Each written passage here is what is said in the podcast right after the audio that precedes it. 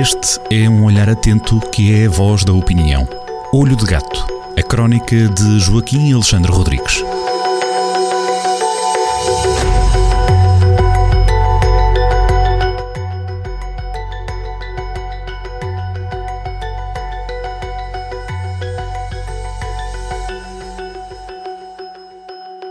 Sejam muito bem-vindos a mais uma crónica assinada na Rádio Jornal do Centro por Joaquim Alexandre Rodrigues. O Jornal do Centro está nas bancas, edição no, número 946, edição de 13 de outubro, que na última página tem uma crónica assinada por Joaquim Alexandre Rodrigues. E, Joaquim, hoje vamos falar de pessoal destapado, não é?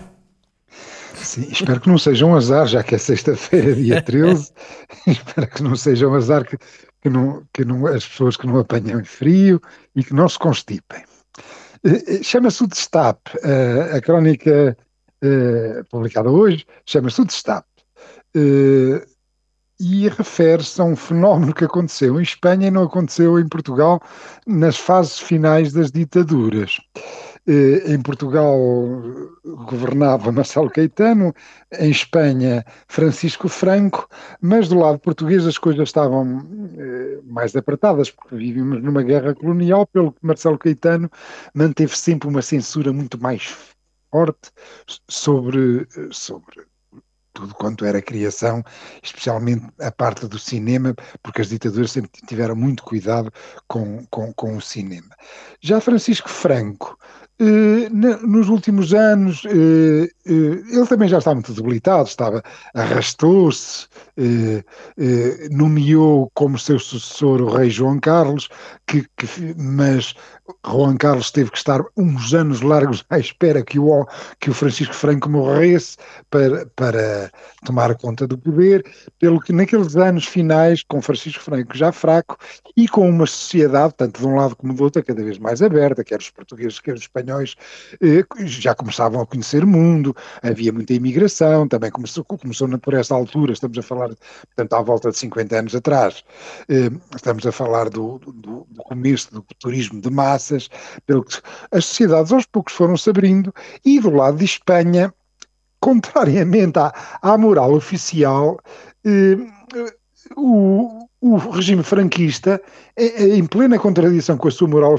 oficial, começou a permitir as primeiras cenas de nus, quer no teatro, quer no cinema. Claro que eles depois punham como condição que tinha eh, as cenas de nus só eram permitidas se estivessem justificadas pela lógica da ação. Bom, o que é que significa? Significa que, enquanto que em Portugal os filmes eh, continuaram a, a, ser muito reprimidos, do lado de Espanha começaram a aparecer, começou a aparecer pele, começou a, a aparecer pele, eh, pele feminina, e, entenda-se, na altura, fundamentalmente o que aparecia eram nus femininos, e, e só para se ver que este fenómeno, que agora eh, provavelmente eh, para os nossos ouvintes e os nossos leitores mais novos, será eh, que vivem no mundo da liberdade, com acesso à informação, a informação de todos os tipos na internet, basta fazer um clique.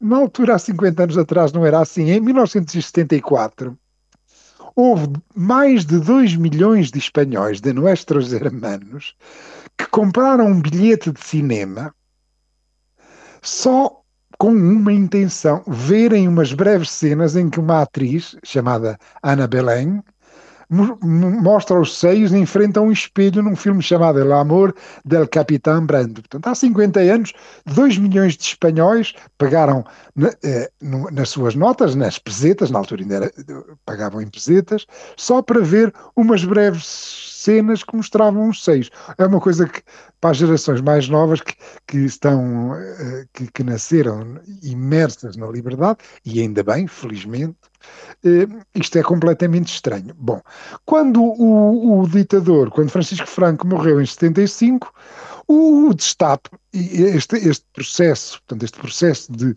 de de liberalização de costumes na, no cinema e, e no teatro, nos teatros espanhóis teve o nome de, de destape. Eh, nem é preciso estar a explicar, toda a gente percebe o que é que quer dizer destape neste contexto.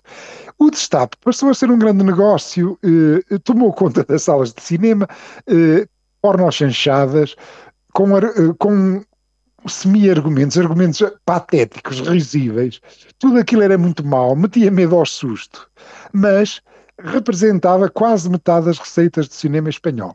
Uh, aqui um pequeno parênteses para lembrar uma coisa muito básica. Em Espanha, o, o cinema uh, precisou sempre, viveu sempre muito das suas receitas de bilheteira, enquanto que em Portugal o, o, uh, as formas de produção de cinema tiveram que, escolher outros caminhos, através de subsidiações, de patrocínios.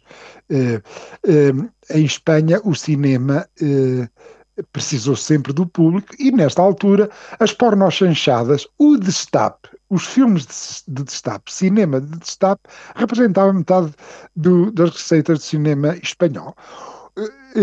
isto Ainda se encontra, eu procurei no YouTube e achei, por exemplo, uh, o, um filme, O Verde Começa nos Pirineus, realizado por Vicente Escrivê, que conta uma história que pertence a este universo, este universo de transição para a liberdade que se vivia uh, em Espanha e em Portugal, mas uh, Espanha manifestava-se através de excursões de espanhóis, de maduros, de, de, de, espanhóis que iam a Biarritz, portanto, uma cidade francesa da fronteira, para verem filmes eróticos que eram proibidos em Espanha. E este O Verde começa nos, nos Pirineus, é um filme espanhol que conta esta história, conta uma história de três maduros que vão a Biarritz ver filmes proibidos. Chegam lá, eh, eh, eh portam-se como os labregos, eh, peiotes, e na história engatam umas francesinhas, e uma delas, muito linda, de uma beleza eslava, olhos verdes, enormes, amendoados, uma boca grande de lábios pulposos, uh, uh, chamava-se uma atriz, chamava-se Sandra Mozarovsky. Neste filme, esta atriz tem 14 anos. É absolutamente lindíssima. Ora bem, esta Sandra Mozarovsky é tratada num romance que eu acabei de ler e, e, e por causa de ter lido este, eh, a razão desta crónica tem a ver com, com, com este romance, com a leitura deste romance de Clara Ozon, chamado O Assassino Tímido. Eh, eh, Clara Ozon, neste romance, diz que Sandra, Sandra Mozarovsky, poucos anos depois, era linda de morrer, não foi rainha nem noiva de um rei, mas foi sim sua amante. Há aqui uma história, uma história que nunca ganhou grande tração, mas que foi muito referenciada eh, nos média, de que eventualmente o rei Juan Carlos terá tido um derriço amoroso com esta Sandra Mozarovsky, que teve uma morte trágica aos 18 anos. Teve uma morte trágica, terá caído numa varanda do apartamento de seus pais em Madrid.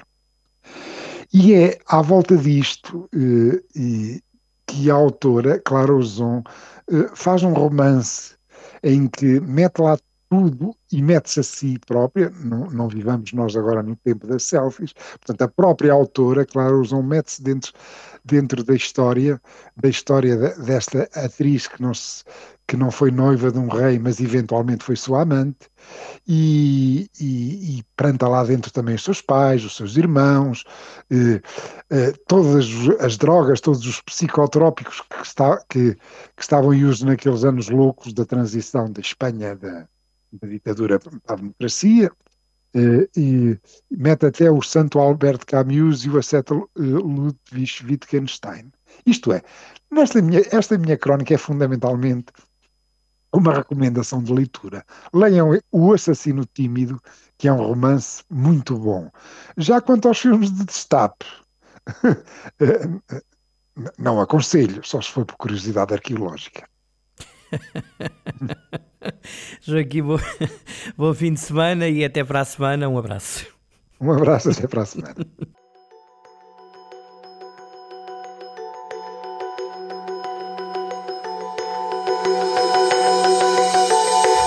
Olho de Gato, a crónica de Joaquim Alexandre Rodrigues, na rádio às sextas-feiras, com repetição nas manhãs de domingo e sempre no digital em jornaldocentro.pt.